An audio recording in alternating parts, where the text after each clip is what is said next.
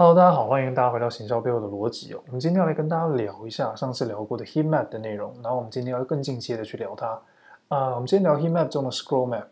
Scroll Map 是什么？我们今天从四个面向来聊一下 Scroll Map。我们先聊第一个，Scroll Map 它是干嘛的？Scroll Map 是一个可以用来帮助你去理解使用者是否有在你的画面上看到一定深，就是滚动你的画面，然后观看它。呃，大部分使用者停留在你画整个页面全长中的哪一些部分？那这里呢，其实有个很重要的点就是说，啊、大家可能会觉得说，scroll map 其实没有很重要，你可以用点击啊等等其他行为去理解，但很多时候并不是画面中有所有的东西都能够跟使用者产生互动。举例来说，啊、呃，文字就无法，那或者是这个按钮，就按钮可以嘛，但是还有很多东西无法，例如就有可能不能点击的图片等等，诸如此类。那透过这样子的一个 scroll map，你大家就能理解说，呃，如果你把资讯放在最下方，或是你改变的设计，从这个呃以互动的形式去遮盖内容，例如点下去之后产生一个 pop up，产生一个 box，去把内容跳出来，跟改成以这个呃页面以滚动的方式往下卷到底，就可以看到相对应的内内容的方式来做处理的时候，这样子的情况对使用者到底会产生什么样的差异？这个是我们会去使用 Scroll Map 的时候很常聊到的一个议题哦。那这也是为什么我们可以用 Scroll Map 去解决一些呃，我们来聊，就解决一些设计上的一些 issue。总的来说，Scroll Map 可以帮助我们理解使用者他到底有没有把资讯看完。但看完这件事情就可以深深影响我们的设计了。好，那接下来聊第二件事情是你为何要用 Scroll Map？刚刚已经讲了，Scroll Map 可以帮助我们了解使用者是否有把我们页面的资讯看完。那也可以理解使用者大致上停留在哪些地方比较多。那透过它在这个 scroll map 啊，大部分的 scroll map 上面都会用颜色区分去区分它这个呃使用者停留在高度或者有卷动到的高度大概落在哪里这样子。那它会从一个蓝色到红色的方式去做一个区分居多。蓝色表示越冷就越少人到，红色表示越多人停留的地方。所以通常一进去的时候，最上面一定是最多人的，这是很正常的一件事情。那呃，透过这个方式啊，我们。啊、在 Scroll Map 的应用情境上，就会多了很多元的一些东西。举个例子来说，当今天你的商品是有排序的，是依价钱排序的时候，那你在引导使用者进来的时候，你所显示的价格跟你真正使用者要找的价格，透过排序之后，可能放在最底下，这是否会对使用者造成一些使用上的困扰，进而影响到你的 CVR？这都是一些我们很常见的问题。那再来第二件事情是我们刚刚提到的改变的设计，你透过本来用互动的方式去引导使用者。阅读弹窗里面的资讯，或者是阅呃从画面上透过互动之后产生一些资讯，但现在这些资讯全部都不全部都改成直接要使用者往下滚动，这是否会对使用者造成一些知识上的负担，或是认知上的负担？这都是我们很常会聊到的问题。那再来就是啊、呃，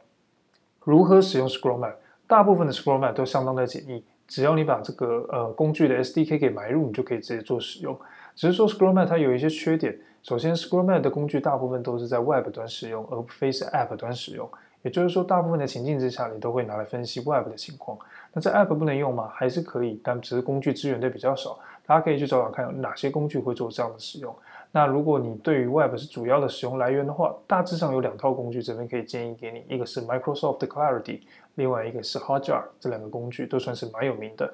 那最后一个问题就是 Scroll Map 常用的情境，好。我们刚刚其实聊到了一些情境，但我们现在在聊得更细一些。那接下来的时间，我们都会带大家去认识这个情境。好，请先设想的我们的情境一，我们的情境一想研究的问题叫做：使用者对于我改变设计之后，把资讯大部分直接摊开来呈现之后，对使用者可能会产生什么样的影响？首先，当我们研究这个问题的时候，即表示。我们需要去认知这个问题的时候，表示我们有一个可比较数值。这个数值可以是 CVR，可以是你认定的任何一些数值。但建议一下，不要使用一些业务性的指标。太多业务性的指标其实容易有敏感性的问题。关于这个议题呢，我们可以在这个礼拜的下一集再跟大家多聊一点关于指标的一些细节哦。但是请记得一件事情，就是说，如果你的指标可以不受限制，或者是任意的被改变的话，例如点击率这种事情，它就很容易被改变。例如，你可以把图片里面的内容换成。换成就是直接跟大家说，我来抽奖，我保证你的点击率会提高。那这样就会让你的点击率失真，所以这不是一个有意义的行为，所以我们不这样做。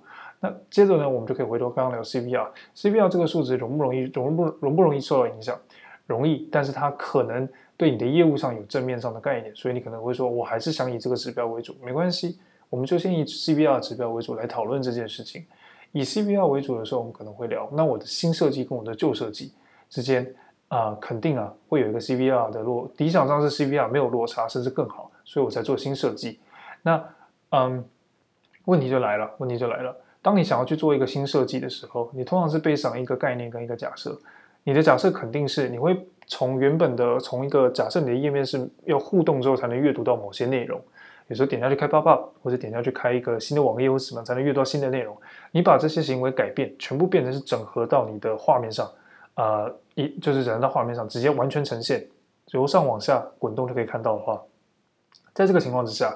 你认定你的 CVR 一定会提高。或者是对于使用者有帮助，所以你才做的这个决定。照着这个逻辑跟脉络下去，你因此做出了这样新的设计之后，你肯定会需要去研究一个问题，是我们刚刚聊的 CVR 到底有升有降的问题吗？那好，假设 CVR 升了，那你会不会需要去验证说这样的这样的一个这个做法对使用者到底有没有帮助？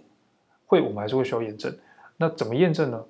我们也这时候也可以用到 Scroll Map。那 Scroll Map 为什么 Scroll Map 这边可以出场？首先呢，你把原本的资讯给整合折叠在一起，收合了起来。假设是以前使用者因为收合的关系，收合的关系会有一些互动上，它有一定会有没有按的地方，因此它 lost 掉了这些资讯。你现在把它摊开来，你可能 based on 过去那些东西总是被人家点击，点击率非常高，因此你把这些资讯直接摊开来，你绝对使用者有帮助，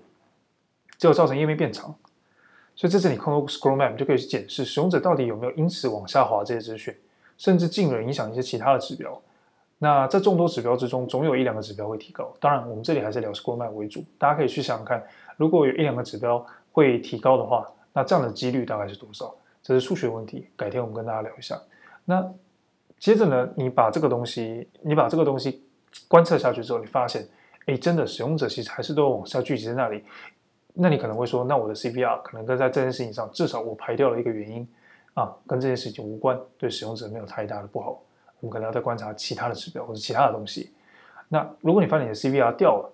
那你把这个东西再下去用 Scroll Map 下去看的时候，你也发现你确实拉长页面之后，那些重要的资讯结构变得比较下面，使用者根本没有到那边，或者是它的颜色并不是红色，也就是热点最高的时候，你可能就要开始注意这件事情是否跟它有关联。这会造成你想要去做第二次的测试、第二次的尝试，甚至修正你的设计。那这个时候，我们还有更进阶的验证方法。看到这边，你可能一定会很直观，就是说我可能觉得就是因为这个原因，所以我把它改回来。你可以 try。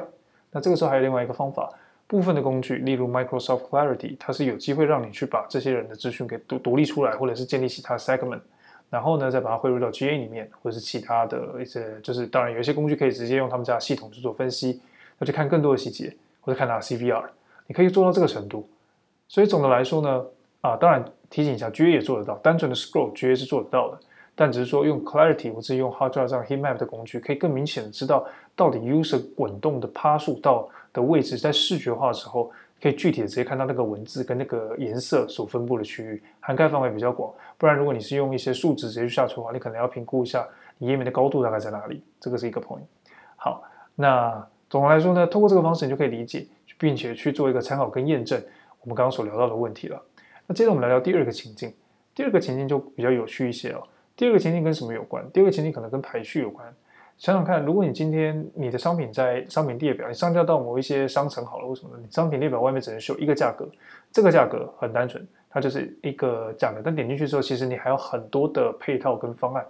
那一般使用者假设大部分都是点单人的价格，那可能没什么问题。你在外面秀的是最低价，单人的价格可能就是最低价，那可能没有问题。但可是，如果今天一个使用者他要找的是团体价格，你在外面的时候，这套系统在外面的时候，可能秀的也不是团体价格，那可能会对使用者造成一些 confuse。进来之后，他可能必须滑到最底下才能看到最新的价格。这时候我们可以 think 一下这件事情了。如果使用者没有滑到最底下，那他跟你的 CVR 的上升跟下降是否有直接关联？同样的道理，我们又遇到一样的问题。所以呢，这两个情境供给大家参考。其实你可以去想一下，就是说 Scroll Map 它的用处大概在哪里？那你也可以把 Scroll Map 它真正滚动到底下的趴数作为一个使用者百分比，大部分给你母体数，你可以用这个方式去换算，推估一下。OK，如果我让更多人前进到这里，我可以改善多少人前往到下一个 funnel，或者是你可以这个时候呢，改用你的 GA 或是用其他的工具去判断，都可以帮助你去做推估跟运算。好，那就是今天呢，我们今天介绍这个内容啊，在 Heat Map 差不多到这边。那如果大家喜欢我们的内容呢，啊、请记得就是帮我们呃按赞、分享，然后还有就是就是也可以到我们的这个 Apple 的这个 Apple Podcast，今天有点卡词哦，在 Apple Podcast 上面就是帮我们留言，然后也让我们知道你有什么想法。那请大家记得一件事情是，这礼拜都是 HeMap 系列，所以我们下一次还会再介绍下一集的 HeMap。那下一集 HeMap 要介绍什么呢？今天我们知道 Scroll Map，那我们下一集呢会介绍所谓的 Session Recording。那我们告诉你什么时候会需要使用到用使用到使用者录像，以及使用者录像带来的弊病以及问题。那啊、请大家不要错过，把这整套东西听一听，也许对你会有整体的帮助，甚至帮助你解决一些你总是在公司里面遇到的一些奇奇怪怪或者是难以解答的问题，或是难以被量化的。这时候这些东西都派得上用场。好了，今天的节目就到这边，那我们下次见，拜拜。